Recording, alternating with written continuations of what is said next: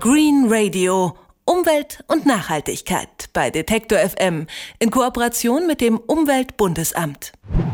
Vielleicht hatten Sie dieses Jahr bereits die Gelegenheit und konnten an die Nordsee oder auch an die Ostsee fahren. Dann erinnern Sie sich, vielerorts ist das Wasser an der Küste trübe, der Strandstreifen voller Algen. Das liegt daran, dass unsere Meere, aber auch Flüsse und Seen überdüngt sind. Verantwortlich dafür ist vor allem die Landwirtschaft, deren Düngemittel und Pflanzschutzmittel von den Feldern in die Gewässer gespült werden. Dadurch werden Ökosysteme nachhaltig gestört. Deshalb hat die Europäische Union festgelegt, die EU-Mitgliedstaaten müssen sich darum kümmern, dass ihre Gewässer bis 2020 einen besseren Zustand erreichen. Einer, der sich seit vielen Jahren genau dafür einsetzt, ist Onno Groß. Der Meeresbiologe ist Gründer der Initiative Deep Wave, die sich seit über zehn Jahren für den Schutz der Hoch- und Tiefsee engagiert. Und ihn habe ich jetzt am Telefon. Guten Tag, Herr Groß. Ja, guten Tag. Wenn Sie den Gesundheitszustand von Nord- und Ostsee in Schulnoten bewerten würden, wie, wie steht es dann um unsere Meere? Oh, das ist eine interessante Frage. Ich würde mindestens eine 4 geben, eine 5 in manchen Bereichen, in manchen sogar auch eine 6. Also klar durchgefallen in diesem Sinne. Das ist in der Tat dem Monitorbericht von der deutschen Regierung äh, schrift, schwarz auf weiß sozusagen schriftlich und amtlich für viele Fische, für viele Regionen ähm, sieht es nicht gut aus. Die Artenvielfalt nimmt ab äh, und äh, dementsprechend ist das Ökosystem in Gefahr. Die Qualität der Meere, Seen und Flüsse und auch die des Grundwassers, die leiden ja vor allem darunter, dass die herkömmliche Landwirtschaft viel Dünger und Pflanzschutzmittel einsetzt. Was hat eine solche Verschmutzung für Folgen neben teils ja, unansehnlichen Stränden, wie Sie es auch selbst schon mit Atemqualität?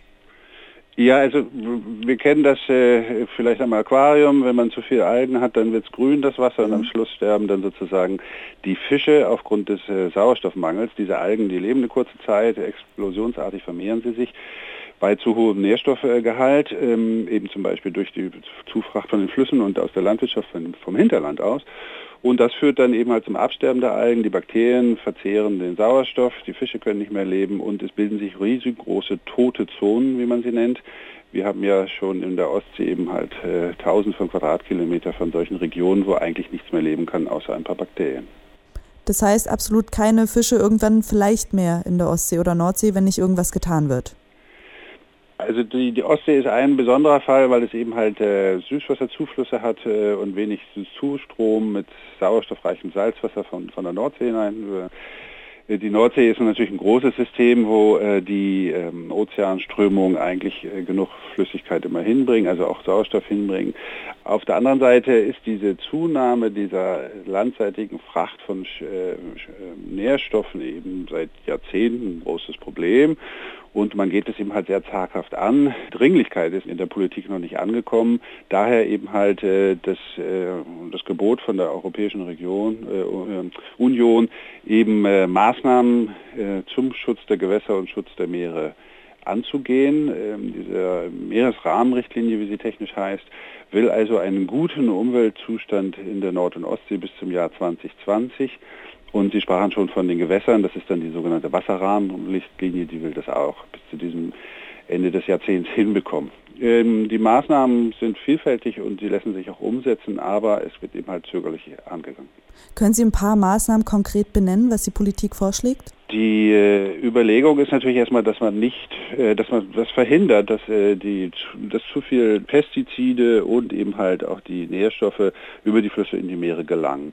Eine Möglichkeit ist zum Beispiel ein, ein Grünstreifen, also ein Randstreifen an den Gewässern, ähm, da fordern wir Umweltschutzverbände mindestens 10 Meter oder sogar 20 Meter bei großen Flächen und größeren Flüssen. Diese Randstreifen, also sozusagen diese Landschaften, Flusslandschaften, die sorgen schon mal als Filter dafür, dass eben halt de, all der Düngemittel, der eben halt bei, beim Anbau von Rüben, Mais und Raps und dergleichen äh, eingesetzt wird und dann äh, letztendlich in den Flüssen gelangt, dass der dann auch in die Meere gelangt. Also das ist auf jeden Fall eine ganz einfache Maßnahme.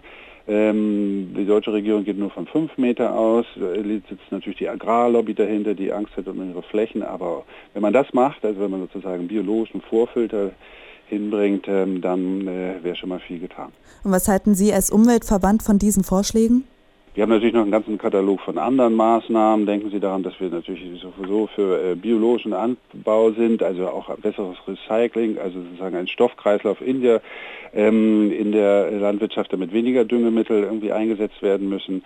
Ähm, schwierig wird es zum Beispiel bei der Förderung von Biomasse, ja äh, für die erneuerbare Energie äh, stark gesetzt wird. Ähm, da muss man eben halt genauer hingucken. Äh, diese Gülle von der, ähm, von der Tierhaltung, die ist eigentlich ein wassergefährdeter Stoff, der sollte dann auch besser irgendwie überwacht werden. Es gibt die Bemühungen zu besseren äh, Greening, also das heißt, die Agrarpolitik muss mehr Fläche, Flächen ausweisen, die ökologisch genutzt sind. Subventionen kann man ähm, einsetzen für den Ökolandbau. Also einen ganzen Katalog von Forderungen, die wir, für die wir uns einsetzen. Und was kann ich jetzt als einzelne Person machen, um ja den Gewässern was Gutes zu tun oder sie zu schützen?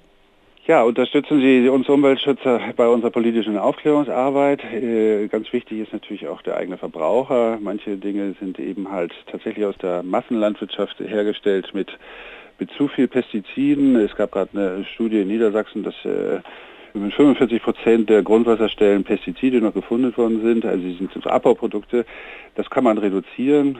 Die 43.000 Tonnen Pestizide, die in der Landwirtschaft genutzt werden jährlich, von deutschen Landwirten, das, das sollte man eigentlich äh, auf jeden Fall anders machen. Und das tut man natürlich, wenn man als Verbraucher auf die Bioprodukte achtet und die Ökolandwirtschaft unterstützt. Über den Schutz der Meere vor Überdüngung habe ich in unserer Serie Green Radio mit Orno Groß gesprochen. Der Meeresbiologe ist Gründer der Umweltorganisation Deep Wave und ich sage vielen lieben Dank für das Gespräch, Herr Groß. Ich danke Ihnen herzlich. Green Radio Umwelt und Nachhaltigkeit bei Detektor FM in Kooperation mit dem Umweltbundesamt.